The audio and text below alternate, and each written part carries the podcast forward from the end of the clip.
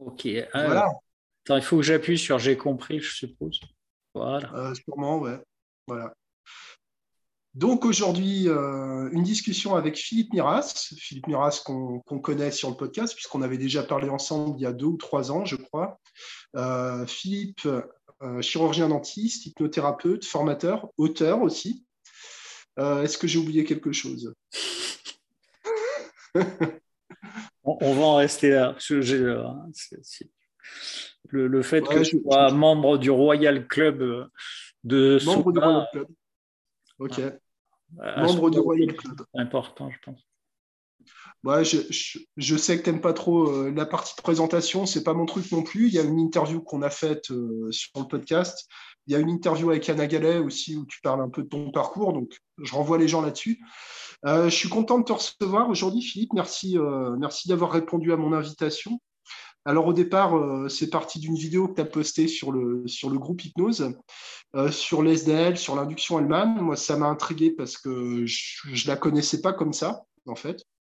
Donc, je trouvais que c'était intéressant de parler de parler de ta manière d'aborder les choses au niveau de, au niveau de l'ESDL, qu'est-ce que c'est, et puis euh, peut-être de manière un peu plus large sur, euh, sur le thème du traitement de la douleur en hypnose. Est-ce que tu es partant pour, euh, pour ça? Oui, oui, oui. oui. C'est, on va un tout petit peu mettre le, le, soin de côté, qui est probablement la chose qui fait que je suis connu le plus pour ça. Euh, et qui est une pratique que j'aime beaucoup. Mais euh, intellectuellement, le, traitement de la douleur et de l'hypnose, les deux, euh, c'est quelque chose que je trouve vraiment extraordinaire pour euh, des raisons euh, marrantes d'une certaine façon, c'est que que ce soit l'hypnose ou la faction, la façon dont on fonctionne la douleur et la façon dont on traite, on est sûr de rien à aucun des trois niveaux on ne sait pas vraiment euh, ce qu'est l'hypnose. Bon, là maintenant, quand même, on est à peu près sûr que c'est un état, mais on ne sait pas exactement comment marche euh, le machin. Et pour la douleur, c'est largement la même chose. Je, veux dire, la, la douleur, c'est tellement souvent présenté ou pas présenté, et du coup, on a l'impression que c'est... Euh, euh, tu te fais mal à un endroit, il y a un espèce de câble avec marqué euh, douleur dessus euh, qui remonte jusqu'au cerveau. Quand ça arrive au cerveau, il y a une ampoule qui s'allume et quand elle est allumée, on a mal. Alors que c'est d'une complexité rare à ce niveau-là et que si on veut traiter la douleur qui est, qui est, qui est un mot unique alors qu'il faudrait parler mmh. des douleurs, ça n'a rien à voir. Ça n'a rien à voir. Et la plupart euh, des formations de douleur, j'en ai bouffé je ne sais combien. Des bouquins sur l'hypnose et la douleur, j'ai de quoi construire une petite maison au fond d'un jardin. Euh, ça n'est pas présenté de, de, cette façon. Il y a toujours ces raccourcis euh, qui, en général, finissent par euh, si ça va super profond, ils auront plus mal. Euh, fondamentalement, il n'y a pas de raison pour que la douleur disparaisse avec une hypnose extrêmement profonde. Sauf si euh, entre guillemets, la personne vient pour ça. Et euh, si elle vient pour ça, la suggestion qu'elle-même va mettre en place, même si c'est pas émis, que hum, elle aura plus mal si elle devient entre guillemets euh, inconsciente, se met en place toute seule. Mais pour tout le reste, c'est vraiment c'est extraordinaire tellement c'est complexe tellement il y a de, feedback entre différentes parties du cerveau, entre euh, la moelle et le cerveau. Le, le signal en lui-même, en fait, le, signal douloureux n'est pas douloureux. Le signal douloureux n'est pas douloureux. On va peut-être revenir un peu en arrière, on va rembobiner un peu la, cassette. La, on, va admettre que je me fasse mal au doigt. Voilà, on va faire simple et pas grave. Il y a un signal qui part de mon doigt. Ok. Ce signal est totalement neutre. Il passe par certaines fibres qui sont dites euh, nociceptives, c'est-à-dire des fibres douloureuses. Il y en a deux types. Une très rapide qui fait que si au lieu de me piquer le doigt, je le mets sur une plaque chauffante, je vais enlever la main tout de suite. Et euh, une plus lente, les plus lentes étant très largement les plus nombreuses et qui donnent des douleurs qui sont différentes, moins foudroyantes, et souvent qu'on a un peu plus de mal à localiser, mais qui plus sourdes éventuellement, mais qui sont Mais tout ça, c'est parce que c'est traduit au niveau cérébral euh, d'une certaine façon, et c'est traduit au niveau cérébral et ça donne euh, certaines sensations, pas seulement à cause de, d'un petit d'une petite partie du cerveau qui est là pour euh, enregistrer les, douleurs. Hein. Il y a une partie qui est sur le cortex, mais euh, l'amygdale, l'hippocampe interviennent hein, parce que la, douleur en soi, euh, on l'aperçoit quand ça devient une souffrance. Je ne sais pas si c'est clair, cette part distinguo, qui a qu'une part, que je dirais, d'émotion. En, tout cas, il n'y a pas un bouton euh, qui, ah. Voilà, il n'y a pas une zone du cerveau qui va traiter spécifiquement la douleur. D'accord. Non, non. Et il y a des tas de façons de, de, la brouiller qui sont euh, euh, extraordinaires. Il y, a, des papiers sur la douleur. Le, le, papier le plus dingue, dingue, dingue, dingue sur la douleur, c'est un papier de, Watkins, qui est le, gars quand même, il en a, il en a fait d'excellentes. C'est euh, c'est un, peu un des, un, des Zidane de, l'hypnose. Euh, d'abord, c'est lui qui a mis en place les, toute la, théorie telle qu'on la retient actuellement des ego states, et c'est lui qui a, entre guillemets, inventé le pont d'affect, ce qui est déjà pas rien. D'accord, ah oui, c'est lui. Euh, ego state, c'est les, états du moi, alors c'est ça. Voilà, c'est ça. C'est traduit comme ça. Et donc, en étudiant les états du moi, il a une expérience euh, qui est extraordinaire et il a fait le papier avec le plus beau titre qu'on puisse imaginer. Le papier traduit en français, ça s'appellerait Ouille. Où est-ce qu'elle est passée? Où est passée la douleur en fait? Et euh, son papier tient autour du fait que, euh, comme très souvent hein, sur les études en, matière d'hypnose, c'est fait avec des sujets quand même qui sont euh, à très haute qualité de réponse pour mmh. pouvoir le répéter. Donc, euh, il rend complètement anesthésié, pour, pour tout dire, quelqu'un, provoque des douleurs qui évidemment ne sont pas perçues, remet euh, la personne en hypnose et lui dit au fait, est-ce que vous avez eu mal? Alors que quand la personne est consciente, elle dit non, il n'y a, a, pas de réaction, elle n'a rien senti et euh, une personne à l'intérieur de la personne lui répond Ah ouais, ouais, ouais, ouais j'ai vachement douillé. Euh, et euh, qui est-ce que vous êtes? Et je suis, je ne me rappelle pas des prénoms. je crois, je suis Jack, j'ai 11 ans, etc. Et il s'étonne un petit peu en disant Mais comment ça se fait que vous, vous avez eu mal? En pensant, c'est bizarre qu'une partie qui est 11 ans et mal chez un adulte. Et donc la partie qui a 11 ans lui répond, j'en pouvais plus que Karl, qui a 6 ans, perçoive la douleur comme ça, il s'en sortait pas, donc j'ai décidé, moi, de la prendre. D'accord, donc tu as des, des, sous-personnalités qui perçoivent la, douleur, mais pas la personnalité. On ne parle pas d'alter euh, comme... Euh, non, non, non, non, il, c'était pas, pas à ce point-là. Vraiment des sous-personnalités personnalité, d'accord. Chez un l'adulte conscient ne sentait rien. Euh, en hypnose, il y avait un, alter qui avait vécu la douleur pour éviter euh, la douleur à un second alter qui était, à son avis, euh, trop jeune, qui était un enfant de 6 ans. Donc, il y a une perception de la douleur, mais inconsciente alors. voilà. On peut le dire comme ça. En hypnose. Dans certains cas, en tout cas. Dans certains cas on retrouve à peu près la, même expérience, mais sans les haltères. Je crois que c'est vers 1970 euh, ou 75, le, chez Hilgard, qui est le, père de la théorie de la néodissociation. Hmm. Donc, euh, Je, moi, j'ai fait une sortie de mon corps, par exemple, hypothétiquement, hein, au travers d'hypnose, et mon corps, lui, vit la douleur, mais moi, je ne suis pas là. Donc la dissociation, là, devient corps-esprit au lieu d'avoir une dissociation de type avec des altères intérieurs. D'accord, mais il y, a une, il y a une conscience de la douleur, une certaine conscience. il y a une, la personne sait qu'il y a une douleur, mais sans la, sans la vivre directement. Elle ne la vit pas. Elle ne la ressent pas comme une douleur. C'est pour ça qu'on en arrive à cette histoire de euh, il y a plusieurs parties dans le cerveau. Euh, ça, peut, la douleur peut aussi se bloquer euh, chez les, chez les gens qui répondent très très très bien, là, les plus suggestifs, mais absolument pas avec ces systèmes d'alter. Ça serait bloqué par des messages qui partiraient du haut vers le bas au niveau, au niveau médulaire. C'est-à-dire il y a un blocage du message, le blocage ne dépasse pas la zone médulaire.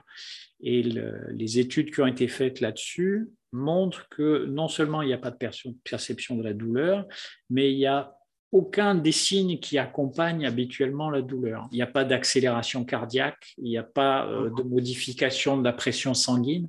C'est comme si la douleur n'existait pas du tout. Euh, toujours dans les grandes expériences de dingo, tu, vois ce que c'est les, rééducations avec les bras fantômes? Oui, où on met dans des boîtes de miroirs, quelqu'un a mal, quelqu'un a mal à un bras qu'il n'a plus. Bon, déjà, c'est pas mal. Mmh. Ouais, c'est sympa. Et Ça crée une présence euh, du truc. Et donc, il y a des études qui ont été faites euh, à l'envers, c'est-à-dire on, a mis un, on a caché le vrai bras, on met un faux bras euh, le mieux imité possible, et on commence à faire que le, le propriétaire de, des bras associe les sensations au faux bras. D'abord en lui passant une plume qu'il voit. Et donc, euh, il sait quelle est la sensation. Comme on passe les deux plumes, en fait, en même temps sur le vrai et sur le faux bras, petit à petit, il associe des perceptions au faux bras. D'accord. Et ensuite, on s'occupe plus, euh, entre guillemets, du vrai. On commence à piquer le faux bras et la personne a mal. Et si on pique le vrai bras, la personne n'a pas mal. Ah, en gros, euh, on pourrait traduire ça en disant que le message part, mais qu'il a, quand une fois arrivé au cerveau, il n'y a plus l'adresse. Hmm. Le message ne sait pas à qui, il, entre guillemets, le courrier, l'information doit être remise. Et comme l'information n'est pas remise, il n'y a pas de traduction sous forme de douleur et la douleur n'est pas perçue. Hein, techniquement, ça s'appelle la, dysmorphogénèse. Et euh, voilà, c'est le terme. Et c'est en ça que, le, que je trouve que l'hypnose en matière de douleur, c'est quelque chose d'extraordinaire parce que euh, il y a une, y a d'évidence derrière euh, tout ça et derrière le fait qu'il y a des trucs qu'on pige très très mal, il y, a, des câbles, il y a une cohérence, il y a une, logique, mais cette logique euh, nous échappe.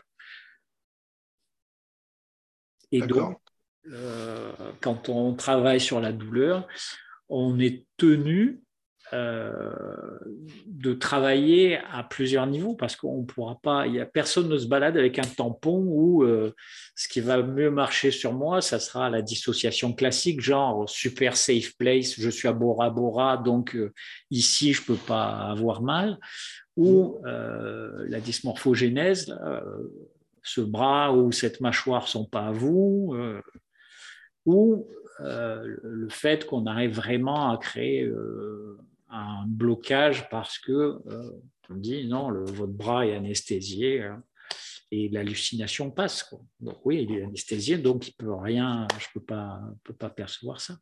Et ça encore, c'est sur la, les douleurs, je dirais, euh, les, plus standards. Quand on en arrive aux douleurs chroniques, mmh. changement de game. Changement de game. Il y a euh, euh, plus personne comprend pourquoi les gens ont mal, euh, mais ça fait trois mois, trois ans, quinze ans qu'ils ont mal. Et quand on s'habitue à travailler sur, sur les douleurs chroniques, le nombre de fois où, effectivement, il y, a, quelque chose de psychosomatique qui est associé, mmh. euh, qui peuvent tenir euh, du deuil, de l'autopunition, de la perte de quelque chose. et donc, là-dessus, le travail symbolique ou la réification, chacun peut bien mettre les étiquettes qu'il veut, euh, surtout si c'est par, par questionnement. il faudrait en plus, il faudrait que j'explique pourquoi ça serait, c'est mieux par questionnement. On, y revient après. Voilà, on y reviendra après. Euh, ça marche bien, ça marche très très bien. On, change ce, la représentation de la douleur. La douleur n'est plus reconnue. On, on, en, revient à ces histoires euh, presque dingues. Mmh. Si pour vous, la douleur, c'est un, pic euh, brûlant, pointu, euh, tranchant et noir, ça peut absolument pas être un nuage jaune et frais. Quoi. Ouais. C'est pas ça ma douleur, donc je ne peux pas me faire mal. en gros, on est des machines à se représenter des choses. C'est plus que des vrais contacts et des tableaux de bord et des trucs comme ça. Et ce sont nos représentations qui, soit qui se traduisent, soit qui traduisent euh, quelque chose. Par contre, très souvent derrière. Est-ce que ça veut dire, Philippe, que ce type de douleur n'est pas, euh, n'est pas réel alors? Enfin, C'est réel pour la personne, mais euh, n'est pas mesurable, n'est pas détectable ben, Une douleur sera toujours détectable parce qu'il y aura toujours, pour avoir mal, une traduction qui peut aller de la limitation de, de mouvement à la fatigue, l'angoisse, euh, les pertes de sommeil, euh, il y aura une trace. De la même façon qu'on peut euh, faire disparaître comme par magie une douleur chez les, les super suggestibles, je ne vois pas pourquoi on n'arriverait pas à, la créer, la douleur. Moi qui travaille avec ça toute la journée, mais pas que moi, hein, plein d'infirmiers ou de, gens pourront dire la même chose. Il y a des gens qui sont tellement persuadés qu'on va leur faire mal avec l'acte qui va venir dans les 15 secondes euh, qui suivent, que il suffit de leur toucher le nez pour paf, ça y est, j'ai eu mal, vous m'avez fait mal, mais je ne les ai pas touchés. Mais moi, je vous jure, docteur, que j'ai eu mal. C'est, euh, on a tous ça. Là, le, le, truc est enregistré n'attend plus qu'un claquement de doigts. Le claquement de doigts, euh, Bon, ben, quand il va me toucher, bon, tu touches le nez, ça y est. Ou euh, tu fais démarrer le, machin et puis tu as le délicieux truc de dentiste qui fait et qui glace le sang d'à peu près tout le monde, qui démarre et craque, ça y est, j'ai mal. Oui, oui. Ce, ce, sont de vraies douleurs. Une vraie douleur, c'est jamais que quelqu'un qui a mal. Oui, ouais, c'est toujours vrai, quoi, finalement. Oui, oui c'est pas. Ensuite, c'est sûr, euh, tu prends les genoux d'un carleur de 70 ans, euh, il y a une base physiologique hein, où euh, le nombre de gens qui ont mal au dos parce qu'ils ils ont porté trop de trucs. Et je ne parle pas de avec tout ce que j'ai porté dans ma vie. Non, non, je parle. Tu es déménageur, tu vas voir les épaules pétées. Tu es joueur de foot, tu n'as plus de genoux. oui, il y, a, des bases physiologiques dans un nombre de douleurs incalculables. Il n'empêche que euh, il y a euh, une part du traitement dans les douleurs chroniques qui revient très souvent et qui correspond à, l'élément euh, émotionnel, à un élément émotionnel, quant à savoir lequel, c'est l'histoire de chacun. Mais je, avec, euh, suivant les cas et avec l'habitude, les, séances de douleur chronique où on travaille justement en, modifiant la représentation des choses, on, arrive à rendre des, trucs absurdes. un cas qui le représente bien, c'est un cas où euh, une jeune femme avait une douleur électrique dans tout le bras droit. Et euh, donc, à quoi, à quoi ça ressemble? C'est comme un fil, blabla, c'est comme de l'électricité, ok. Euh, est-ce que euh, c'est un seul fil? Est-ce qu'ils sont relayés? Non, il y a des relais. Ok. Est-ce que vous pouvez débrancher le relais? Tu débranches si je peux dire. Le, relais est débranché. Donc techniquement, il n'y a plus rien qui marche. Mais par contre, tu te retrouves toujours avec euh, les câbles, etc. Donc, euh, enlèves les câbles. Euh, OK. et ces câbles, ils allaient jusqu'à où? Jusqu'à l'épaule. OK. à quoi ça ressemblait dans l'épaule? À une prise. Bon, ben, enlever la prise. Et maintenant, c'est comment? Il y a un trou. Et tu sens l'émotion qui arrive et tu te mets à, euh, entre guillemets, continuer à faire ta réification avec des, bribes de phrases qui traînent, des bribes de suggestions. Tu l'orientes vers la cicatrisation, vers l'oubli. Euh, quand tu parles de la, cicatrice, tu vas dire au fil du temps, elle va s'effacer. Ça, ça, ça puait la, la séparation, mais à des kilomètres. Sauf que le job, c'est de ne pas en parler la, personne savait très bien, euh, elle, elle, a fait le lien, elle, sait qu'est-ce qui a amené cette douleur, qu'est-ce qui l'a, entre guillemets, euh, créé. En tout cas, quand on la traite. Quand on la traite, elle, elle remet les points. Et euh, c'est bien plus intéressant en tant que thérapeute de tout faire, je veux dire, à demi-mot, que ce soit suffisamment clair pour la personne avec qui tu travailles que, OK, euh, vous vous êtes débarrassé de tout ça, c'est votre histoire, elle est terminée, euh, il n'y a plus à continuer avec ça, il va falloir passer à autre chose. Il y a une phase de cicatrisation euh, dans, en tout, pour les douleurs comme dans la vie sociale. Il faut admettre que la vie continue, qu'il y aura d'autres choses à faire, etc. Euh, sauf si tu le lui dis comme ça, ça fait tellement discours euh, qu'on a dû lui dire 40 fois qu'elle ne supporte plus d'entendre, qu'elle ne supporte plus de se dire à elle-même. Tu vas pas reprendre le, même discours. Donc tu vas juste orienter la, forme pour que pour quelqu'un qui sait, euh, il y ait une évidence quant à, ce que tu racontes. Et accessoirement, ça, permet de conserver une qualité de lien mmh. énorme avec le patient parce que, euh, en l'occurrence la patiente, mais a parce que la, délicatesse de ce que tu vas exprimer, le fait que euh, même si elle sait que tu as compris, tu ne demandes pas les détails, tu n'en demandes aucun. Il y a, pas, tu ne vas pas au-delà de ce que de ce qu'il a, fait venir dans ton cabinet. le, travail, même au niveau émotionnel, euh, reste sous une forme quasi euh, métaphorique. C'est suggéré, quoi. Hein? C'est suggéré, quoi. C'est pas, oui, oui, oui. pas affirmé directement. Euh, est-ce qu'il y a des, gens euh, qui sont, euh, qui sont demandeurs de ce genre de raccourcis, de ce genre d'explications Tu sais, je pense à des, à des livres comme Si j'ai mal aux dents, ça veut dire que si, ça veut dire que ça. Tu, veux Non. Non.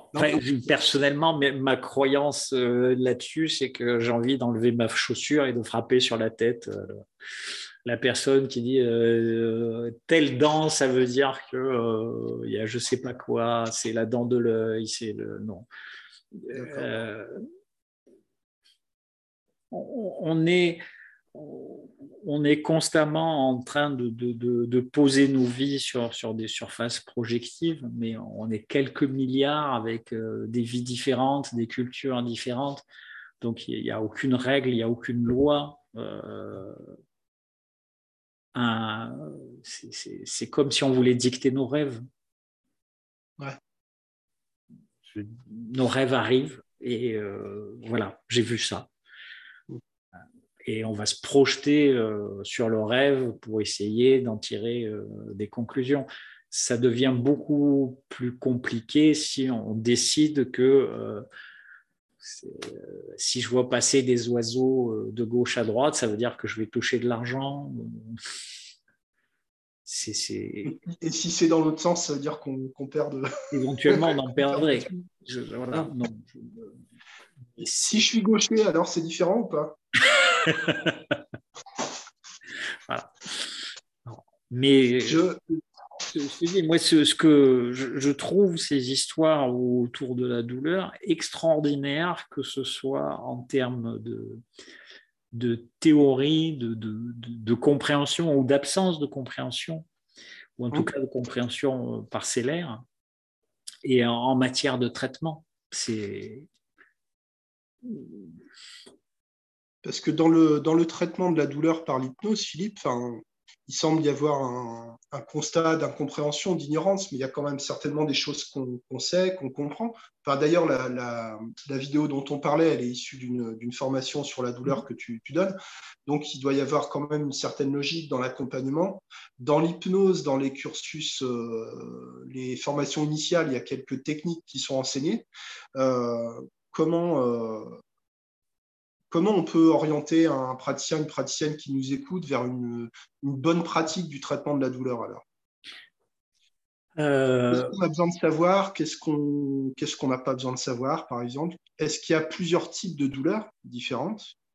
La, douleur, la douleur aiguë et la douleur chronique sont des mondes différents. D'accord. Douleur chronique, c'est permanent. Douleur aiguë, c'est. Douleur chronique, c'est. Euh, ça fait 3 à 6 mois que j'ai mal et ça continue. D'accord. Euh, une douleur aiguë, je, vais rester dans mon domaine, c'est euh, je vais chez mon dentiste, il va m'enlever une dent de sagesse. Voilà, c'est un truc bref, localisé dans le temps, très marqué physiologiquement. Voilà. et, qui a sa raison d'être parce que quand même au départ, la, douleur est supposée être un signal d'alerte. Il y a ça mhm. qui ne va pas à tel endroit. Donc, euh, si tu t'es pété la jambe, ne saute pas cloche-pied dessus. Euh, voilà. Donc, la douleur, entre guillemets, aiguë, on va chercher un maximum d'anesthésie. Ça ne veut pas dire qu'on ne va pas chercher accessoirement une dissociation. Euh, si on peut avoir une dissociation majeure, on, obtiendra indirectement cette anesthésie. Mais le gros axe, ça, ça sera de chercher une analgésie, c'est-à-dire une absence de douleur. Une anesthésie, c'est une absence de sensation, douleur incluse, auquel, à laquelle on, ajoute euh, la plus forte dissociation. Mais euh, il y a plein de variables. Il y a plein de variables. J'ai une copine qui bosse au SAMU donc euh, qui ramène des gens en hélico euh, qui ne sont que en, seul un seul morceau que apparemment. Euh, et elle le dit, l'hypnose c'est magique, surtout dans une ambulance où il reste 4 heures de trajet. Et vraiment, là, avec une économie de moyens, quand c'est la seule échappatoire pour, pour les patients, mm. ça marche. Hein, on leur dit, toi, oh, pendant ces quatre heures, vous préférez rester euh, ici dans l'ambulance, etc. Ou est-ce qu'il euh, y a un endroit où vous préféreriez être? Bah, je, veux y aller. Je veux y aller. Je ne veux pas être là. Je préfère être euh, chez moi avec mes chats. et il y en a un qui s'appelle machin, ou me, promener avec mes petits-enfants. Et c'est ça qui est étonnant avec la douleur, c'est qu'il y, ait plusieurs abords. Il y a des abords préférentiels. Hein. donc, euh, pour. Euh, euh, j'ai eu un cas dont je suis assez. Je n'aurais pas bien utilisé ce mot-là, dont je suis assez fier, parce que. Il y a de temps en temps, pas souvent, de temps en temps, des démonstrations qui sont faites dans certains corps de métier. Ça peut être de la petite chirurgie, dont la chirurgie dentaire, mhm. où on fait des démos sans anesthésique. Voilà. Alors, ça peut être des fois à la demande des patients. Hein, euh, j'ai une amie euh, qui est très bon sujet, qui a fait de l'auto-anesthésie et qui s'est fait enlever ses dents de sagesse en auto-anesthésie. Il y en a. Euh, là, c'était un patient un peu particulier qui m'était envoyé par un anesthésiste. Je ne sais pas comment l'anesthésiste me connaissait. Le type était en Corse et, l'anesthésiste, je crois, qui était du côté de euh, dans les basses Alpes ou au-dessus de Nice. Je ne sais pas comment ils s'étaient raccordés entre eux. Et donc le, gars et m'explique qu'on ne peut pas utiliser dans son cas d'anesthésique. Il a une maladie rare. Donc, euh, même à l'hôpital, ils disent bon, si vous avez mal aux dents, ben, vous aurez mal aux dents. Si ça devient euh, infectieux, ben, on vous filera des antibiotiques mais on ne vous touche pas, avec une anesthésie locale ou générale, vous risquez de crever sur la table. Donc déjà, mes confrères, pas trop chaud patate. Pour... Quoi. Euh, il vient chez moi de Corse et je dis bah écoutez on, va essayer c'est sans garantie on verra. Quand il arrive il m'explique que euh, euh, il y a deux petits problèmes associés. C'est qu'il fait des crises d'épilepsie. Et le, gars pour me rassurer me dit mais vous tracassez pas ma femme est dans la salle d'attente elle sait gérer ça. Bon tout va bien tout est normal. Ouais euh, ok. On a un petit peu de matériel quand même au cabinet pour ce genre de choses, mais je n'avais jamais eu à, traiter ça en urgence. Et il y a autre chose, j'ai un dérèglement de la glotte, c'est l'espèce de petit machin qui est euh, sous la gorge et qui sert pour choisir si tu respires ou si tu avales. Et donc en fait, je ne peux me nourrir que euh, quasiment de yaourt avec des cuillères à mocha, c'est-à-dire l'équivalent d'une toute petite cuillère à café. Parce que suivant comment ça se passe, au lieu d'avaler, j'inhale et ça part dans mes poumons. Donc, euh, si vous pouvez, il faudra travailler sans eau, alors que nous, on passe notre temps à arroser, à rincer, et euh, faire très attention avec le saignement pour pas que euh, c'est ça. Et donc là, la première image qui te vient, c'est ton patient qui meurt sur ton fauteuil, euh, étouffé par son propre sang. Donc, voilà. Si, le type m'avait dit tout ça, euh, je lui ai dit d'ailleurs, si m'avait dit tout ça avant de venir, je vous dit de pas venir, mais il est là, il est venu de Corse. Donc, euh, donc tu fais ça et en l'occurrence, donc tu vas un peu empiler toutes les techniques. Euh, avec lui, ça a été un espèce d'équivalent de gants magiques. Hein, une variante euh, que m'avait montré un peu par hasard Olivier Perrault. C'est-à-dire, tu installes euh, ta primo-anesthésie au niveau de la main et plus la main monte, plus l'anesthésie augmente, elle arrive au niveau du visage, elle se transmet à la mâchoire, tatati, tatata. Et donc, on est arrivé à faire une, une extraction très simple, quand même pas une d'anglais, mais c'est passé. Euh, il est revenu cinq fois. À, partir de la deuxième, c'était beaucoup plus simple quand même. On refaisait toujours la même chose et en plus, je lui disais de se barrer euh, à la mer ou à machin. Il voulait, il voulait être à la mer, donc tu rajoutes, si tu veux, à une anesthésie hypnotique, hein, euh, une part dissociative qui a au moins pour avantage d'effondrer l'anxiété. Et à partir de là, tu sais que les seuils douloureux baissent. Hein. Euh, un anxieux peut doubler euh, ou euh, diviser par deux, ça dépend dans quel sens on en parle, les, seuils douloureux. Et à chaque fois qu'on l'a refait, en fait, il partait, il était, il partait plus loin en hypnose, il était plus calme, l'anesthésie se passait mieux. Et euh, donc, on a fait, je ne sais plus, quatre ou cinq séances, dont des soins, euh, donc avec mmh. la fraise, le machin, tout ça. Et euh, la dernière fois, il m'a dit, mais en, fait, maintenant, je, je, sais le gérer tout seul. À chaque fois, c'est ce que je fais toujours avec les douleurs. J'essaye au maximum d'augmenter l'autonomie du sujet. Donc, il y a des ancrages pour qu'ils repartent, entre guillemets, sans moi. Et il me dit, maintenant, je sais le gérer tout seul. J'ai une amie qui est qui est, qui est euh, dentiste à Ajaccio.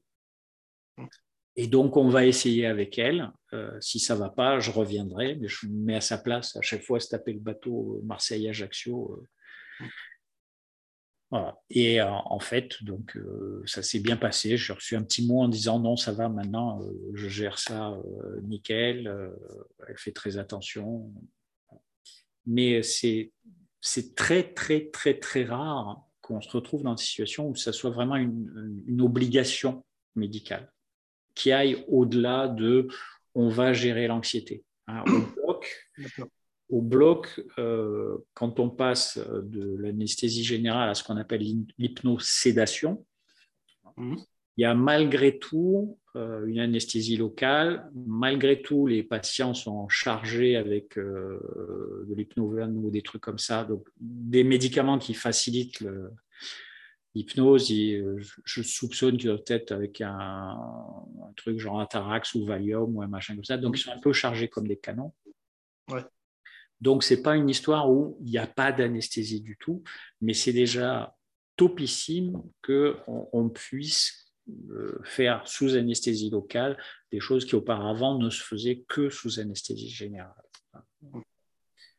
Mais une obligation absolue euh, comme ça, sauf accident ou un truc comme ça, et là, ça sera compliqué, parce que le, problème, c'est quand même de capter l'attention du patient. Mais pas son attention, n'y a pas d'hypnose. Hein. Bah, il y a déjà eu des, débats sur, euh, sur le groupe hypnose, hein, de, de l'hypnose en cas d'urgence. Euh, enfin, je pense si tu es sur le lieu d'un accident en tant que secouriste ou pompier ou quoi, euh, si tu as le temps de faire l'hypnose, il y a un problème. Quoi. Normalement, c'est. Enfin, je vois pas comment. Ouais, pour, pour, en avoir, pour avoir vu passer tout ça, quand même, il y a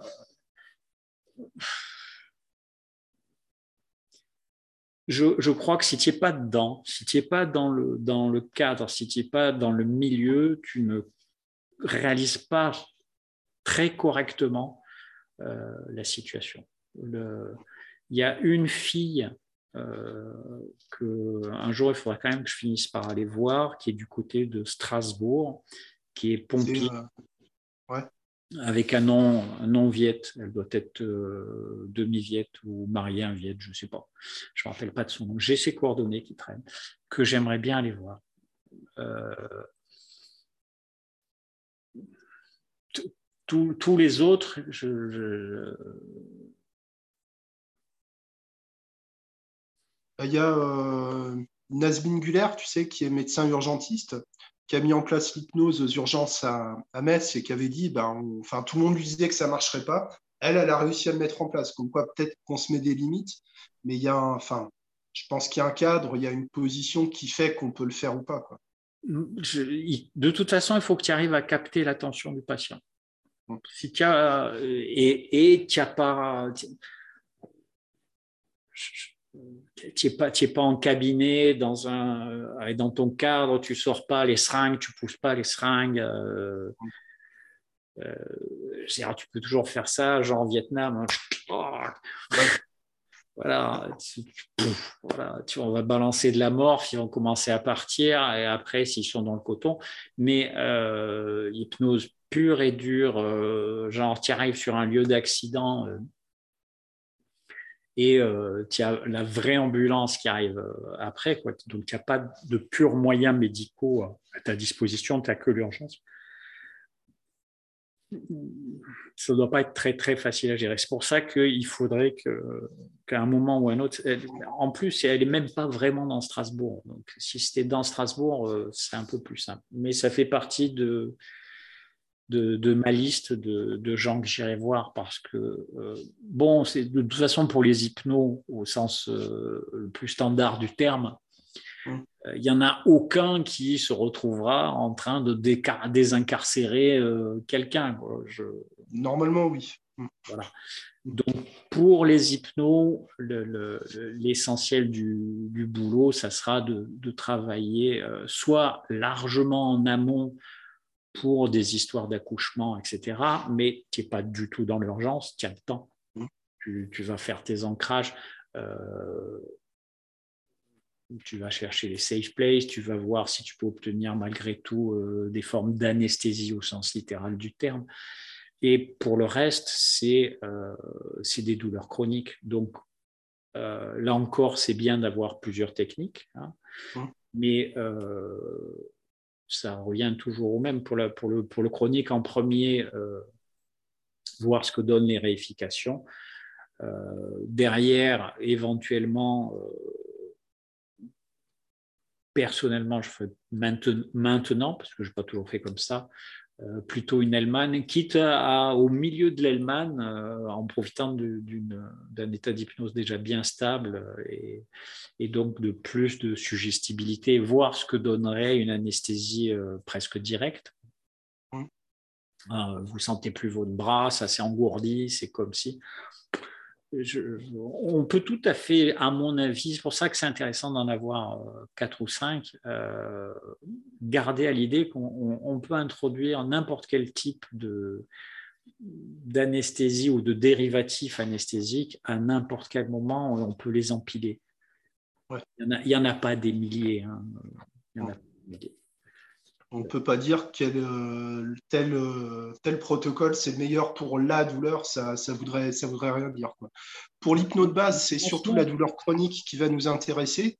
Et euh, pour ça, donc, tu dis qu'on peut utiliser les réifications, la Hellman d'une part. Mhm. Qu'est-ce que c'est? Quoi? Qu'est-ce que c'est la réification? Qu'est-ce que c'est la ah. Hellman? Alors, euh, la réification, le, terme vient du latin, on appelle ça souvent du symbolique. Ça veut dire euh, ça veut dire la chose. La chose. On donne une, on fait de sa douleur une, représentation. On cherche une représentation de la douleur. Bon, donc euh, j'ai mal c'est ce que je disais, on va rester sur l'exemple de la fille dont je parlais. Euh, mmh. J'ai mal euh, dans toute la main, ça remonte dans tout le bras, ça passe dans l'épaule, ça finit dans le dos. Et euh, j'ai l'impression d'avoir comme des décharges électriques qui sont variables suivant les mouvements, à, la limite parfois de la brûlure. OK. si vous deviez me décrire ça, mais comme un objet, comme une chose, euh, cette douleur qui part de votre poignet jusqu'à l'épaule, ça ressemble à quoi? C'est euh, comme un câble, c'est comme quoi? La, première chose qui vous passe par l'esprit, ça serait quoi? Et donc la personne va nous dire, je ne me rappelle pas ce qu'elle m'avait dit, mais admettons que ce soit, euh, c'est comme s'il y avait un fil électrique qui remontait, qui, qui s'attachait à un deuxième fil et qui partait vers les... Ok. Et ce fil, il est long, il est large, il est blanc. Euh, est-ce qu'il change quand vous avez plus mal euh, Est-ce que si on fait du froid, ça. En fait, euh, moi, je trouve que les meilleures réponses sont, sont, données par le patient. Donc, plus on pose de questions, plus on va chercher sa représentation à lui ou à elle plus on sera euh, dans la facilité de, partir de l'existant. Hein. parce que l'idée, c'est de changer la représentation jusqu'à ce que la douleur ne soit pas, au sens littéral, reconnue. D'accord. Ce que tu disais c'est un câble électrique, ça peut pas être, ça peut pas être un élastique. Ouais. C'est mieux de le faire par questionnement, comme tu disais tout à l'heure, en fait. Oui. Oui. Euh, clean language, alors? Euh, oui et non. Oui, et non. Pourquoi oui, pourquoi non? Parce qu'on ne propose rien au niveau de la forme, ou si on propose des trucs, on va en proposer trois ou quatre pour que euh, la personne n'ait pas l'impression qu'il euh, y a une bonne et une mauvaise réponse. Quand on en propose trois ou quatre, c'est euh, juste pour qu'elle elle comprenne que c'est son imagination qui va décider de ce que c'est. Hein. Par contre, c'est pas clean au sens strict parce que c'est constamment farci de, de présupposés. Le présupposé de base et d'évidence, c'est que c'est qu'on va le changer et que si on le change, euh, la douleur va être moindre. Et maintenant que euh, votre câble électrique c'est devenu euh, un élastique beige large, plat et tiède, la douleur est à combien? Est-ce que c'est mieux? Est-ce que voilà, est-ce qu'elle remonte plus loin, etc. Et donc il y a des présupposés. Sur la représentation de l'objet, on est clean. Sur les conséquences de la transformation de cette représentation, on, farcit ça de présupposés. D'accord. Voilà. Est-ce que si c'était euh, est-ce que si c'était plus étroit ou plus flexible ou euh, plus tiède, ça changerait quelque chose? De facto, la question, on pourrait penser qu'elle est clean. De facto, il y a des présupposés derrière. Le clean language est une technique d'influence, d'accord. Oui. oui. Euh, faire de. Euh, oui. Comment dire, on se retrouve. Euh, les questions qu'on pose, c'est comme avoir une, lampe. Mmh. La lampe, elle nous dit rien, mais nous, on montre les endroits qui doivent être regardés. Je ne sais pas s'il y a quelque chose là, euh, pouvez-vous me le dire Mais je montre bien quelque chose. si vraiment on veut pousser le bouchon un peu plus loin et faire croire que tout ce que je raconte est, scientifique, c'est vraiment le, principe d'incertitude d'Eisenberg. On ne peut pas éclairer quelque chose sans modifier sa position. D'accord. Si tu veux regarder un électron, tu vas le bombarder de photons et donc il va bouger un peu. Et eh bien, les questions euh, euh, pour la douleur ne hein, sont pas si clean que ça. Sur la représentation, ça doit vraiment, vraiment, vraiment être laissé à l'imagination de la personne. Mais les questions d'après euh, sont toujours portées par quand ça change, qu'est-ce qui change? On fixe pas. Un mélange de directivité et de permissivité. Enfin, c'est simultané. C'est c'est très manipulateur. Hum. Mais de toute façon, les, gens viennent nous voir pour ça. Euh, oui, bien sûr. Donc, moi, éthiquement, ça ne me pose aucun problème. Je, fais des choses dans mon métier de départ. Hein, voilà, c'est ça, la question n'est pas compliquée en fait en termes d'éthique. C'est est-ce que vous faites ça pour le patient ou est-ce que vous faites ça pour vous? Si c'est le patient le bénéficiaire, euh, bah, l'éthique est respectée. Éventuellement. Est-ce qu'on impose une représentation? Voilà. Imaginez que votre douleur c'est une montagne et vous grimpez la montagne, on est beaucoup plus. Euh, encore, c'est super directif. Hein. super directif. Et euh, ce qu'il y a donc euh, avec le, chronique, c'est qu'il faut constamment garder à l'idée que euh, éventuellement derrière, il y a une part qui est largement liée à une émotion, donc à une situation, etc. D'accord. En tout cas, euh, ce que tu disais, la douleur augmente ou diminue proportionnellement à l'anxiété ou autre. Absolument, oui. Ça, ça a été étudié, maîtrisé, testé. Euh, On ne peut pas affirmer qu'une douleur serait d'origine purement émotionnelle. Enfin, peut-être qu'on peut l'affirmer dans certains cas, mais... non, je suis persuadé qu'il y a des cas où euh, on a vraiment des, des douleurs qualifiées de psychosomatiques. Il y en a. Il y en a. Ensuite, quel est forcément le mécanisme J'en sais rien. Ça, peut être plus ou moins direct. Tu te fais un, monstre souci, tu vas cracher de l'acide, avoir des brûlures à l'estomac. Donc il y a une mm. part, euh, je veux dire, palpable et, mécanique. Si tu n'y a plus de soucis, il n'y a plus d'acide, il n'y a plus de douleur à l'estomac.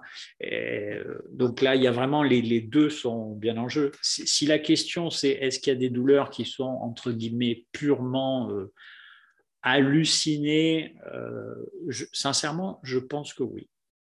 D'accord. Je pense que oui. Qu'il y a des douleurs qui sont vraiment la traduction d'une représentation de quelque chose. Oui. C'est. Parce que ça, ça peut poser la, question, tu sais, la, enfin, qui, qui est un peu euh, quelque chose qui revient régulièrement dans les discussions sur l'hypnose. Il faut chercher la cause là où les causes, l'origine. Ça te paraît pertinent, toi, dans le, le traitement des douleurs chroniques, de rechercher une origine, une cause? Est-ce qu'il y en a une? -ce que... Alors, c'est jamais quelque chose que je ferai euh, en premier, mais alors là, jamais, jamais, jamais. D'autre part, il est très possible que euh, le patient n'ait aucune idée de la cause. Ça peut être un truc. Euh, ensuite, il peut se réinventer toute une histoire. Euh, l'histoire est absorbée comme un, souvenir effectif, comme on crée des faux souvenirs. Donc, ça devient sa réalité et le machin s'arrête. Donc, euh, chercher la cause de façon péremptoire, ça ne me paraît pas forcément une bonne idée. Parce que là, si on est directif, oui, on peut tout à fait créer des faux souvenirs.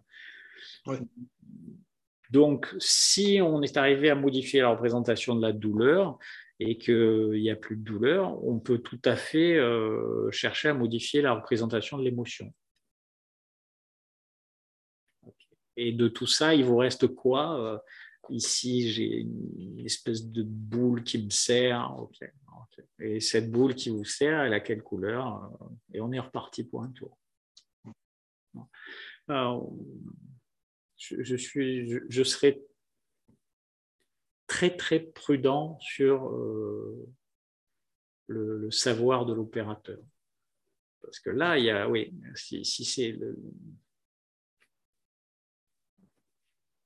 ou en tout cas la véracité de la cause. C'est pas important de savoir si c'est la vraie cause. Si dans l'esprit de la personne, il y a quelque chose qui est euh, oui, ok, c'est terminé, je passe à autre chose, je suis libéré. Euh, nous, on en a fondamentalement rien à fiche. Ça se passe dans, la tête ou le cœur ou euh, le ventre des, gens qui viennent. Donc la, recherche de la cause obstinée parce que c'est libératoire, ça tient aussi à nos expériences personnelles. Il hein. ne faut pas se cacher hein, euh, derrière ça. moi, j'ai, suivi une psychanalyse de 19 à 23 ans. Mm. Euh, et donc, c'était dans la fin des années 70. Et effectivement, je pensais qu'il y avait une cause à un moment, le, il va y avoir la séance, machin chose, tout va s'éclairer, etc. La révélation, le truc. Euh. Ouais, tu, vas voir ta mère ou ton père ou je ne sais quoi, ta, ta, ta. Et au bout de quelques mois, euh, ben, j'ai été déçu. J'ai été déçu. Il n'y avait pas de, cause euh, absolue j'avais plutôt l'impression euh, qu'on enlevait couche après couche des, séries de papier peint sur un mur. Et à un moment, qu'on arriverait à ce que euh, le mur soit acceptable pour être bouché et repeint. Et en fait, c'est ça, dans mon cas. Ce coup d'une cause absolue, y a des cas où elle existe, c'est pas ce que je veux dire. Hein mais euh, je ne pense pas que ce soit euh, un absolu systématique. De toute façon, on pourra y arriver si le patient est prêt à ça, s'il est en demande de ça. Euh, il vient nous voir pour, une douleur. Hein. On a plutôt intérêt à rester sur la demande originelle. On a déjà intérêt à s'occuper de la demande originelle. Et euh, après, euh, effectivement, on peut toujours poser les questions, euh, est-ce qu'il y a quelque chose d'autre? Et au-delà de ça, est-ce que tout vous paraît OK, etc. Est-ce qu'il y a... Alors quand on, parle, quand on parle de réification, de recherche de cause, j'ai l'impression qu'on s'éloigne un peu de, de l'hypnose avec tout ça pour ça qu'il y a peut-être un versant opposé qui serait plus lié à l'Allemagne, à l'État SDL. Alors, alors, je vais quand même préciser un truc. Une réification qui est bien menée, qui est menée comme ça doit être menée, ton patient est en hypnose. D'accord. Alors, que je, vais bien mené, bien mené, c'est quoi alors? Bien mené, c'est-à-dire que tu vas pas avoir une conversation de bistrot. Euh, l'idée derrière, l'idée derrière, c'est euh, l'hypnose, c'est une focalisation et une absorption interne. Ok, focalisation. Si ton, si ton, questionnement est bien mené, tu ne lâcheras pas ton patient du fait que pour répondre à tes questions, il va être obligé d'être constamment dans un état d'absorption interne. Ce qui fait que, euh, comme on vient nous voir pour de l'hypnose, quand euh, je fais des, séances avec de la réification, je vérifie toujours que je peux avoir un phénomène hypnotique. Mhm. Je ne cherche pas un truc compliqué. Hein. Ça peut être une... En général, c'est catalepsie des paupières ou lévitation de la main. D'accord. Euh, et je fais ça pour plusieurs raisons. D'abord parce que euh, parmi le, les choses dont on est à peu près sûr avec l'hypnose, c'est que euh, les, circuits neuronaux euh, se, modifient plus facilement en hypnose. Mhm. Donc, euh, les représentations aussi. et que vraisemblablement, ça va se figer à la sortie plus, en tout cas, à, la sortie de, l'état d'hypnose. Donc, si en, fin de séance, j'ai quelque chose qui convient, j'aimerais bien que ça dure. Le deuxième point, euh, en dehors du fait que ça serait plus facile et plus durable, le, deuxième point qui va avec, c'est que je tiens à ce que mes patients perçoivent qu'ils ont vécu une séance d'hypnose pour pas démonter le boulot qu'ils ont fait. Et euh, troisièmement, je fais des ancrages systématiques, en général autour d'un équivalent des paupières d'Hellman. Chaque fois que vous aurez besoin de retrouver cet état de détente, etc., ou euh, ce nuage bleu avec cette odeur particulière, tout ce que vous aurez à faire, c'est laisser vos yeux se refermer, les détendre, blablabla. Donc, pour moi, euh, je n'ai pas à me poser la question de savoir si c'est de l'hypnose ou pas de l'hypnose, c'est de l'hypnose. Ok, mais ça, ça, je pense que ça résout un questionnement peut-être pour pas mal de, monde dans le débat de, sur l'hypnose conversationnelle, où on a l'impression qu'il s'agit d'une conversation très informelle, un peu de bistrot, que la personne va être en hypnose sans vraiment le savoir. Est-ce que c'était bien l'hypnose toi, toi, ce que tu dis, c'est que tu vas ajouter euh, un côté quand même assez formel, formalisé, euh, pour vraiment prouver euh, qu'il y, y, a hypnose par la lévitation de la main, la catalepsie des paupières. Ça, peut être euh, le côté, hypnose. Quoi. Si tu veux, c'est une discussion qu'on a régulièrement avec euh, Jean Dupré. Jean Dupré, ouais. Euh, parce qu'on on a le même avis là-dessus. C'est l'hypnose conversationnelle, c'est de l'hypnose. Et pour que ce soit de l'hypnose, il faudrait quand même que l'opérateur puisse le vérifier, pas juste euh, pour faire une blague sur ce que, ce que disent les, les anglo-saxons, que ce n'est pas juste un état de paupière. C'est pas. D'accord. Et euh, qu'il y ait euh, l'intérêt de l'hypnose qui, qui, qui, va avec. L'intérêt de l'hypnose, pour moi, c'est pas comment dire l'autorité de, de l'opérateur. Hein. Je vais compter jusqu'à 4 et à 4, vous serez non-fumeur. Hmm, pour moi, c'est c'est pas ça. Euh, c'est que la, personne soit intériorisée, qu'elle puisse, entre guillemets, évoluer intérieurement et psychologiquement, et que euh, cette situation puisse perdurer avec la possibilité pour elle de retrouver les, les mêmes sensations, les mêmes états d'âme à volonté. Et pour ça, donc, il faut des ancrages. Et un ancrage simple, on va faire le lien avec l'Elman. C'est les paupières d'Elman. Il y a, pas, c'est un, ancrage d'une simplicité biblique très symbolique parce que ça se passe au niveau des yeux et des paupières. Laissez vos paupières se fermer, laissez-les se détendre, se détendre si totalement, si parfaitement que aussi longtemps qu'elles seront parfaitement détendues, il vous sera impossible de les réouvrir. Testez-les, et dès que vous les aurez testés et que vous verrez qu'aussi longtemps que vous conservez ce parfait état de relaxation, il vous est impossible de les ouvrir, laissez votre tête me faire un signe léger et automatique. Tac, tac, tac, euh, mouvement de tête, parfait.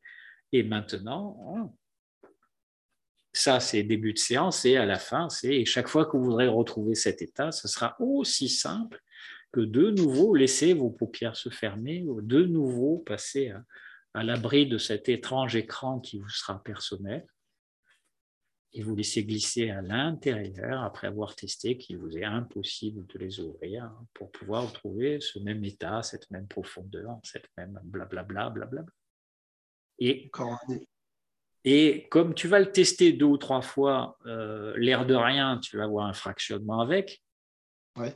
Sur, la, sur la vidéo, il y, a, fait, il y avait deux vidéos sur, sur le groupe. Bah, sur la première, il y a beaucoup de, de fractionnement, en tout cas. La, la, en cours de séance, même en état profond. Ouais. Ouais, la, deuxième est, brève de, de, de vidéo. Euh, d'abord parce que je voulais qu'on pose des questions au sujet et pas qu'à moi. Mmh. C'est quand même intéressant de savoir ce qu'elle ce elle avait vécu. Bah oui. Et, euh, euh, comme en plus elle, elle était allée jusqu'à un état Esdale, pour ceux qui ne savent pas, c'est un état qui est extrêmement supposément profond. Hein. Euh, donc chaque fois, la faire repartir en surface et retourner en Esdale, c'était vertigineux comme fractionnement. Et donc, elle se prenait des fractionnements monstres chaque fois qu'on a travaillé les ancrages. Ça renforce les ancrages de faire ça. Oui, ça renforce les ancrages, ça renforce le, ça, augmente sa, capacité à découvrir l'hypnose aussi. Et le, moment où quelqu'un me dit bon, ok, euh, mais tu la revois une semaine ou quinze jours après, tu reprends tout depuis le début. Je dis non, non, non, non. Euh, quand elle revient, euh, ça, c'est rien. Je lui demande juste de fermer les yeux, de déclencher son ancrage. Et je, me suis même amusé à avoir la formule la plus détachée possible. Je ne sais plus exactement comment je lui dis ça, mais c'est hyper poli ce que je demande. Est-ce que vous un truc genre, euh, est-ce que vous pouvez laisser vos yeux se refermer? Est-ce que vous pouvez essayer de retrouver ce même état? Est-ce que vous aurez tout à l'heure la gentillesse de me dire quand vous y serez arrivé ce qui est un présupposé monstrueux? Est-ce que vous auriez la gentillesse de me prévenir quand vous y serez?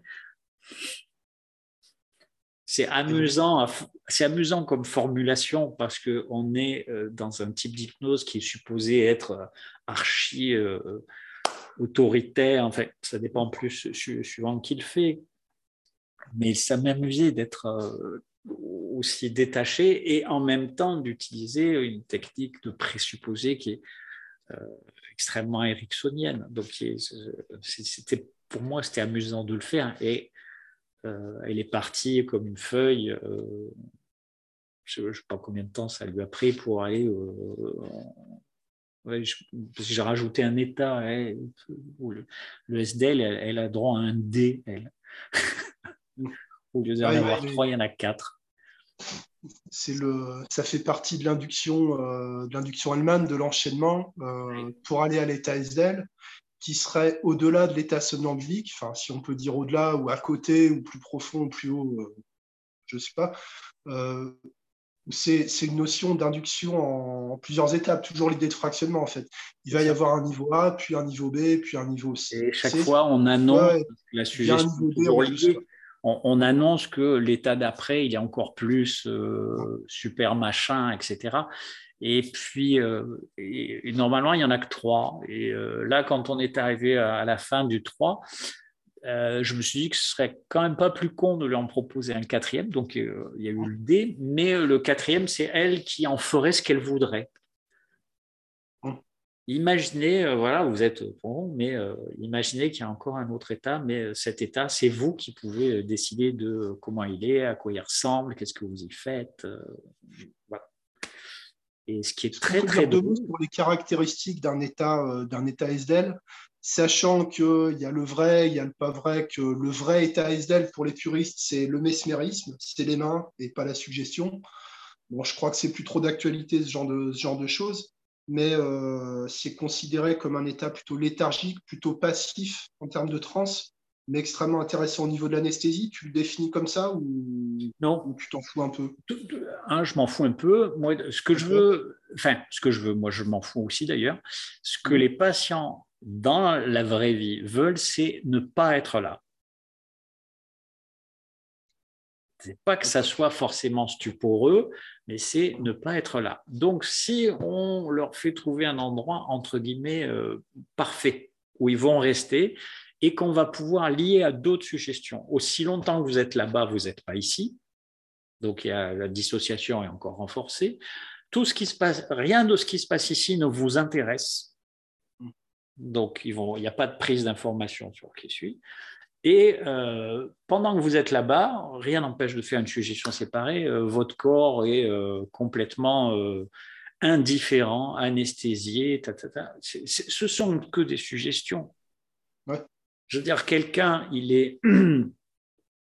on, va revenir à l'hypnose de spectacle, ce sera plus clair. Quelqu'un, il peut être un sac de sable et une demi-seconde après, être sur la banquise poursuivi par un ours. La différence, c'est une suggestion et un claquement de doigts. Quand on prend l'hypnose de Mesmer Anton, hein, le, numéro un, en fait, euh, le père Anton Mesmer, il a, il a récupéré euh, des process qui étaient des exorcismes, Mhm. Il a estimé que ce n'était pas des exorcismes, mais que c'était une histoire de magnétisme, parce que c'est ce qu'il y avait dans le journal à Vienne à ce moment-là, et qu'il était peut-être moins croyant que, que d'autres, parce qu'au même moment, il y a un curé, Gassner, qui fait la même chose. Euh, Mesmer va le voir et dit Gassner, il est meilleur mesmériste que moi, enfin meilleur magnétiseur que moi, sauf que lui se trompe, il croit que c'est une histoire de, foi et d'exorcisme mais les techniques sont, sont, là. Et donc, qu'est-ce qu'il a? Il a des crises d'épilepsie. Tu continues un peu, Charcot, euh, plus tard, il n'a aucune crise d'épilepsie. Charcot, il a des crises d'hystérie. Et euh, si tu prends euh, Baird, euh, pardon, ou Esdale, ils ont des espèces de trucs plus ou moins comateux mais euh, c'est parce que c'est ce qu'ils demandent et c'est ce dont ils ont besoin. En plus, Esdale, lui aussi, il se sert d'exorcisme, sauf que c'est des exorcismes hindous. il touche pas à ces malades, Esdale. C'est pas lui qui touche ça. La seule chose qu'il sait du mesmérique, il a vu passer un petit papier, il s'est dit ah bon, euh, je vais chercher un truc qui ressemble. Et euh, donc euh, c'est pas lui qui s'occupait de ça. il avait des sbires qui faisaient, qui, étaient assis à moitié à poil sur les gens en faisant des, des, grands gestes et en leur soufflant sur la figure. Et ça pouvait durer une journée. Quand ça marchait, youpi. Et quand ça marchait pas, ben, ça marche pourquoi on fait plus ça? Les anciens avaient tout compris. parce que si tu es à poil sur quelqu'un, lui souffler sur le visage pendant une journée, déjà tu vas finir en prison. Et puis plus personne ne croira à ça. Qui endurerait pour éviter une anesthésie générale que tu sois à poil avec quelqu'un assis euh, sur toi qui fasse bouge tes bras pendant une journée et qui teste si tu es bien anesthésié avec un charbon ardent en te le mettant entre les cuisses. Non, c'est pas.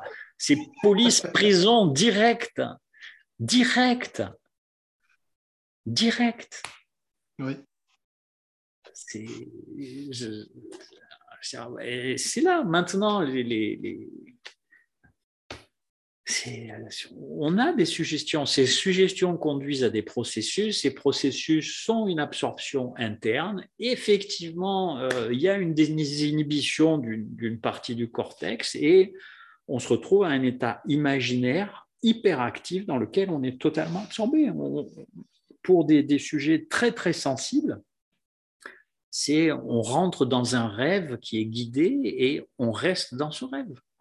C'est ça l'hypnose. Pour des sujets qui le sont moins, il y a des notions de dissociation, il y a, des notions d'imaginaire, mais qui sont moins euh, exclusives de tout le reste. Après, euh, suivant ce que tu ce que as à faire, euh, si tu fais de la thérapie, tu n'as pas forcément besoin d'anesthésier quelqu'un et qu'il puisse rester avec une jambe en catalepsie pendant 45 minutes tu vas avoir besoin de quelqu'un qui va être actif à l'intérieur de lui. Tu ne vas pas avoir besoin de quelqu'un qui est un gros sac de sable stuporeux euh, que tu vas devoir, entre guillemets, réveiller pour qu'il devienne euh, actif. Donc, la douleur chronique, oui, tu as besoin de quelqu'un qui participe au traitement. Douleur aiguë, tu as peut-être besoin de quelqu'un qui soit le moins là possible. C'est pour ça que pour toi, c'est plus pertinent d'utiliser des, des trans somnambuliques avec une certaine présence consciente, une certaine activité, euh, plutôt, que, plutôt que des trans, euh, trans de, mort, quoi, un peu, sac de D'abord parce que c'est probablement beaucoup plus facile d'avoir euh, des, des trans de type plus somnambulique que de type absolument stuporeuse quand tu commences à, à piquer les gens ou à essayer de les inciser. Ouais. Donc, il y a, c'est comme absolument n'importe quoi en matière, euh, euh, je veux dire, thérapeutique pour ne pas utiliser le terme médical. Il y a des indications. Hum. Et est-ce qu'il y a des contre-indications à la pratique de l'hypnose pour le traitement de la douleur? Si, ton, si, si, tes patients ne sont pas schizophrènes ou, euh, ou bipolaires ou un, ou, un, ou deux trucs comme ça, À ma connaissance, non. Si tu prends très soigneusement garde de leur dire, si vous avez un traitement médical, vous touchez à rien au traitement médical, vous laisserez la personne qui vous suit, euh, éventuellement en fonction des réponses que vous donnerez, diminuer ceci ou cela. Mais euh, est-ce qu'il peut y avoir des problèmes d'écologie euh, dans le sens, c'est pas bon de supprimer la douleur en tant que signal d'alerte? C'est quelque chose qui est très présent euh, cette histoire et que je conserve un peu sous le coude parce que, entre guillemets, on ne sait jamais. En matière de douleur aiguë, genre, euh, il faut que vous teniez deux ou trois heures avant le bloc, etc. Je crois qu'on peut tout faire disparaître parce que euh, après, ça revient à la normale. En matière de douleur chronique, a priori, on doit pouvoir, si, vraiment c'est totalement psychosomatique, euh, oui, on doit pouvoir tout faire disparaître. S'il y a une partie qui est quand même physiologique, c'est quand même pas complètement con de garder une signalétique pour que la personne ne, ne finisse pas de s'achever le genou ou de finir de se péter les vertèbres ou euh, euh, oublie complètement qu'elle euh, a un ligament qui est au bord de claquer euh, et qu'elle se qu'elle préfère aller faire du ski ou du squash. Après, je me demande si c'est possible. Par exemple, si j'ai une jambe cassée, bon, bah, j'ai besoin de savoir qu'elle est cassée, donc il faut que j'ai mal. Sinon, sinon, je vais aller faire mon footing d'une heure et demie. Mais, est-ce que vraiment ce serait possible La jambe est cassée, tu vas être rapidement récupéré pour qu'on te monte un plâtre. Donc,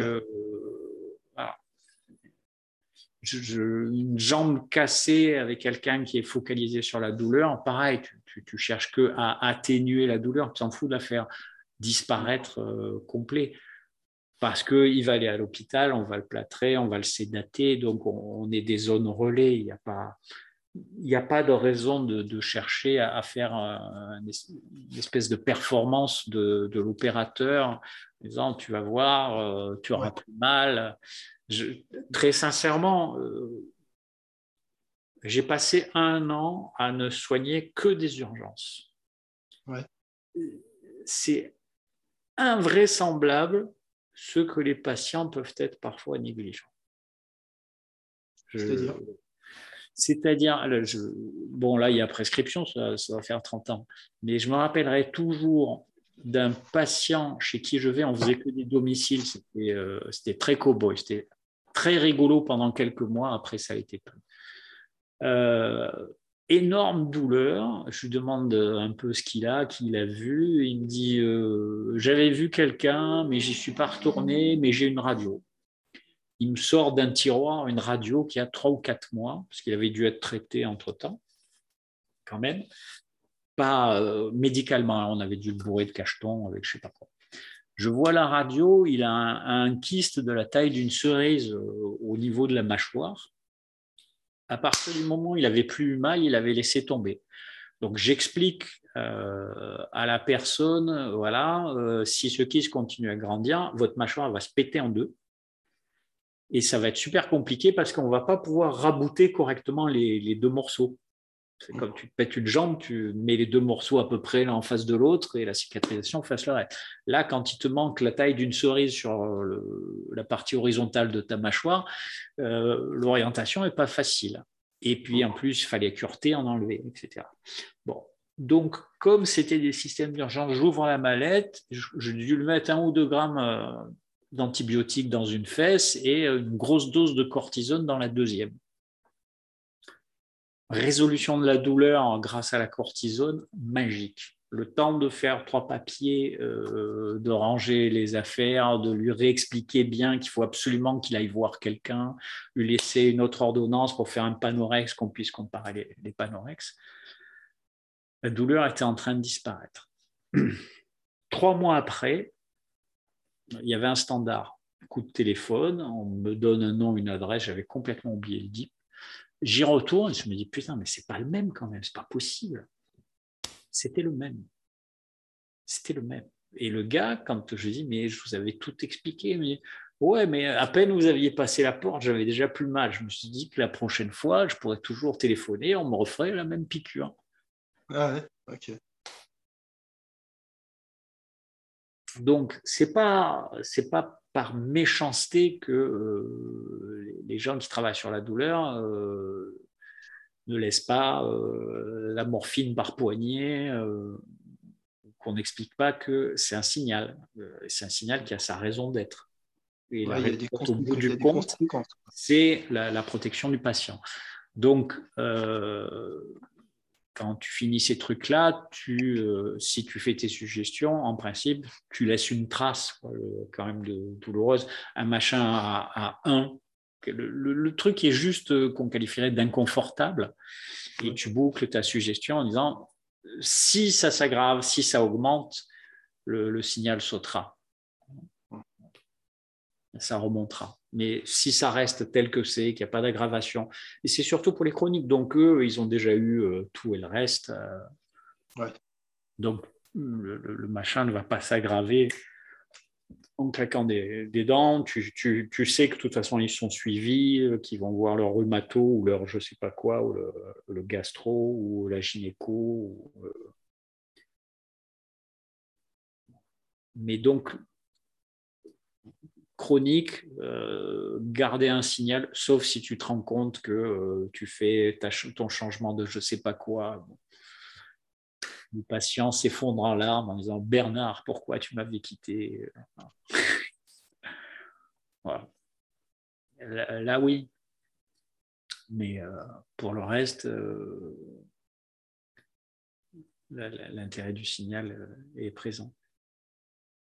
Mais si, tu veux, c'est des machins, bon, j'en ai quand même, c'est pas que j'en ai tous les jours, mais j'en ai depuis longtemps. Donc là, maintenant, le, recul est présent. Il y, a, des cas où il y a plusieurs mois où il n'y a plus rien. Et euh, il, y a, une fille que j'avais vue en, formation à Paris qui avait des, des problèmes de genoux, il y avait d'autres trucs qui étaient liés. Elle m'a appelé euh, six ou huit mois après en me disant Bon, ok, euh, tout est bon, euh, je fais une présentation au Luxembourg, est-ce que je peux utiliser ma vidéo, enfin la sienne? Mmh. Et tout expliquer, faire une présentation. Donc, il n'y avait pas de problème. grâce à Dieu, si tu veux, dans, en général, dans le monde médical, quand tu as, une info, transmets. Tu n'es pas dans le, dans le plan euh, j'ai une technique secrète. Euh, ouais. Voilà. Donc, euh, moi, tous mes stagiaires, ils ont des vidéos avant, ils ont les vidéos des démos, ils ont les articles, ils ont les références des articles. Je, je, cache rien. Je cache rien. C'est transparent. Bah, euh, écoute, là, j'ai eu une, mini correspondance avec un stagiaire du week-end dernier. Je vais même envoyer des trucs pour une autre formation qu'il va faire. C'est, le.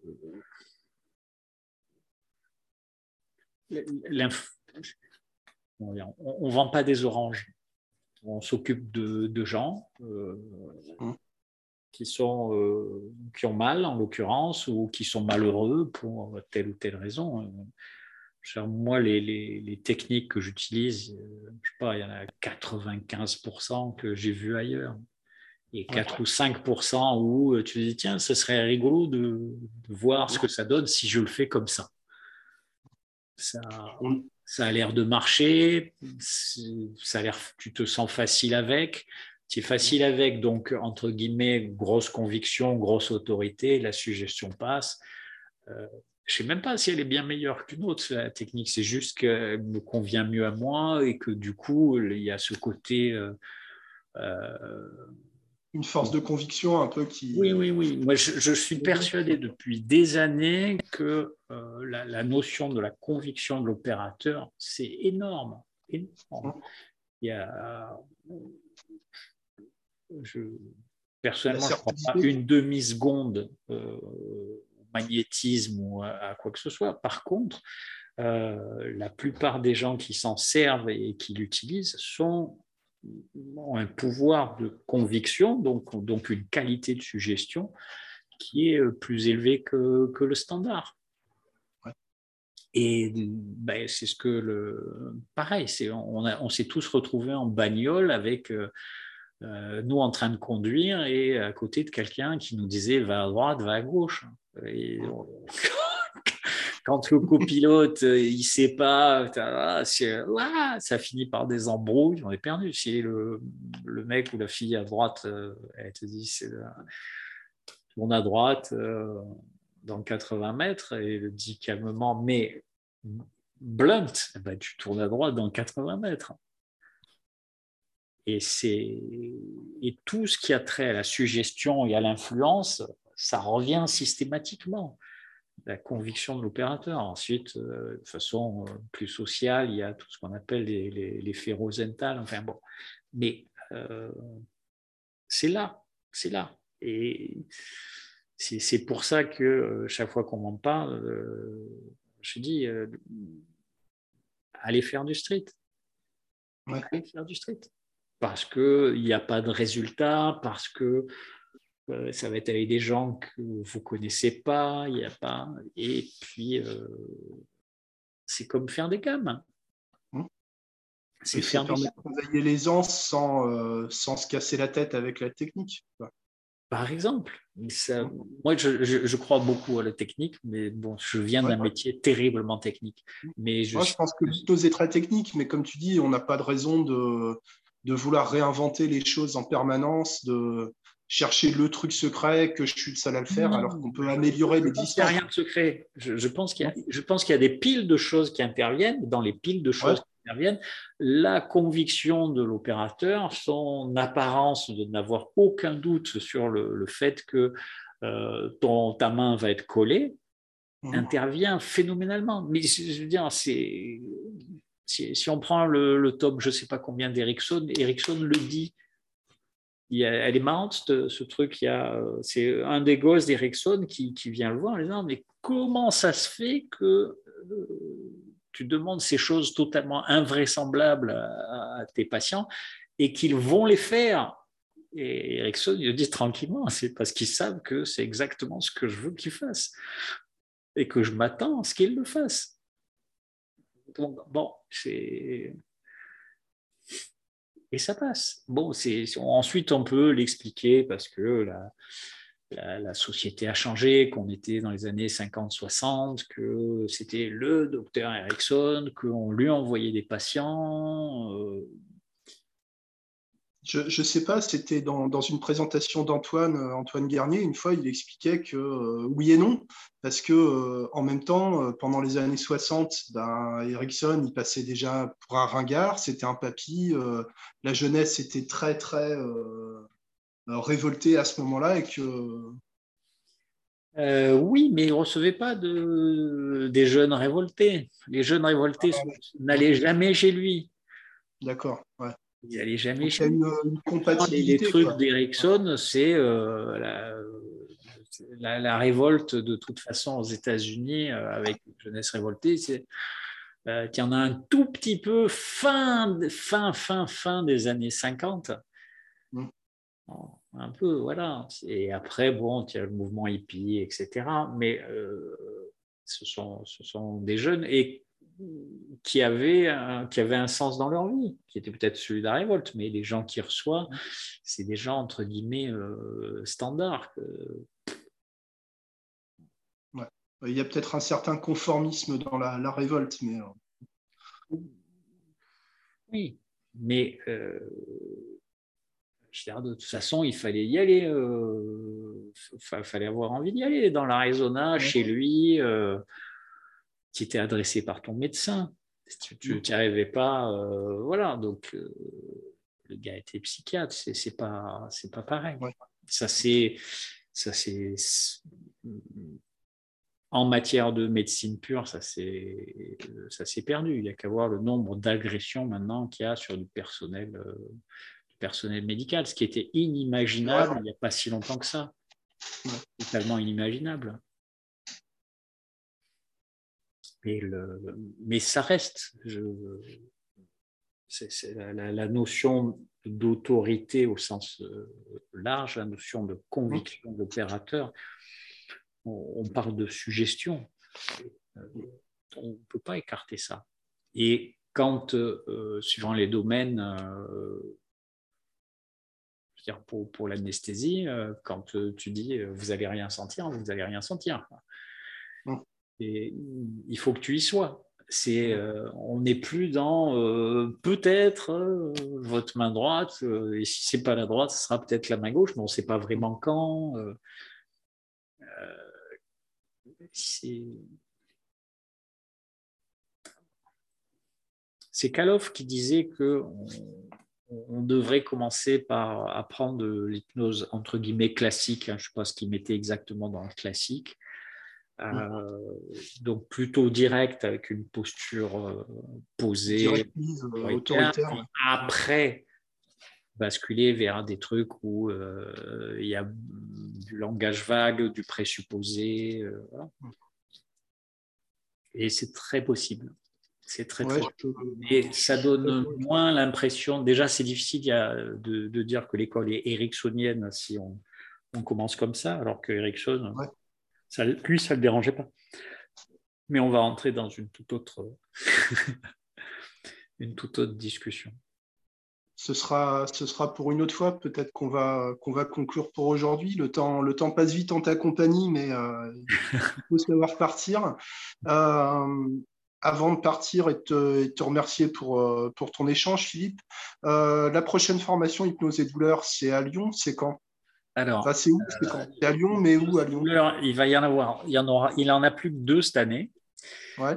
Il y en a une à Lyon. 2023, il y en a plus que deux. Hein? Il y en a plus que deux sur 2023. Oui. D'accord. il y en a une à Lyon qui est mi-mai et euh, une à Marseille qui, de mémoire, et euh, je crois que j'arrivais plus à trouver de date. Il me semble que c'est le 1er ou le 2 juillet. D'accord, 1er 2 juillet. Mai et juillet, on peut trouver ça sur le site de la FNH Alors, celle, à Marseille, c'est sur le site de la FNH. Celle à Lyon, il suffit de m'envoyer euh, un message personnel ou un truc comme ça. Ou je, suis assez facilement trouvable sur le. Normalement, euh, normalement, ça se fait bien. Normalement, ça se trouve. Ou pire, on te le demandera à toi. oui, je, je transmettrai. Pas, pas de souci. Je suis là pour ça. Voilà. Et écoute, et euh, bah, écoute, au plaisir de te voir en personne si, euh, si ça peut se faire, parce que bah, j'espère. Euh, ça m'avait fait assez plaisir de te rencontrer en, vrai à Marseille, à l'air de rien. au moins deux ans facile Ça fait deux, deux, ou trois ans, ouais, c'est passé, c'est passé vite. oui, c'était en 2020, je ne sais plus, en avril, je crois, à Marseille. Très bon endroit d'ailleurs, la salle entre deux murs, là, j'avais adoré le, L'ambiance, il y avait un bon groupe, c'était super sympa. Oui, il y avait du monde. Il y avait, il y avait Karine Berti. Il y avait Karine Berti ouais, qui, qui hypnotise des CRS. Euh, euh, Olivier Benaroche. En, dehors des heures de couvre-feu. Euh, voilà, c'était improbable. Ah, Marseille est une ville où il y a beaucoup de choses improbables. Oui, j'ai remarqué. Bah, à Lyon aussi. Lyon aussi, d'ailleurs. Ben, merci, euh, merci à toi, Philippe. Tu auras l'occasion de voir Sleepy si tu l'as pas vu. Bah ouais, c'est ça. Je suis, je suis, curieux aussi de voir euh, s'il y a un, visage derrière, euh, derrière l'avatar. Il y a un visage, il y a un garçon qui est adorable, qui est hyper doué. Je passe mon temps à, ne pas tarir d'éloges sur, sur, ce, sur ce garçon. Je, je, le fais venir euh, une journée en fin de formation avec les dentistes pour que euh, une partie de ce côté très euh, spontané soit absorbée. Et pour les dentistes, être spontané, c'est un vrai job. C'est un vrai job. Bah, écoute, si tu passes, ce sera avec plaisir qu'on ira bouffer ensemble et peut-être qu'on se baladera un petit peu sur les quais pour faire de eh l'étude ben, à eh des ben, heures nocturnes. Volontiers. Alors, salut, euh, salut à Sipi, merci à toi, Philippe. À bientôt. Et puis, euh, bonne journée, bonne journée, les gens. Bonjour à tous aussi, pour ce qu'il en reste.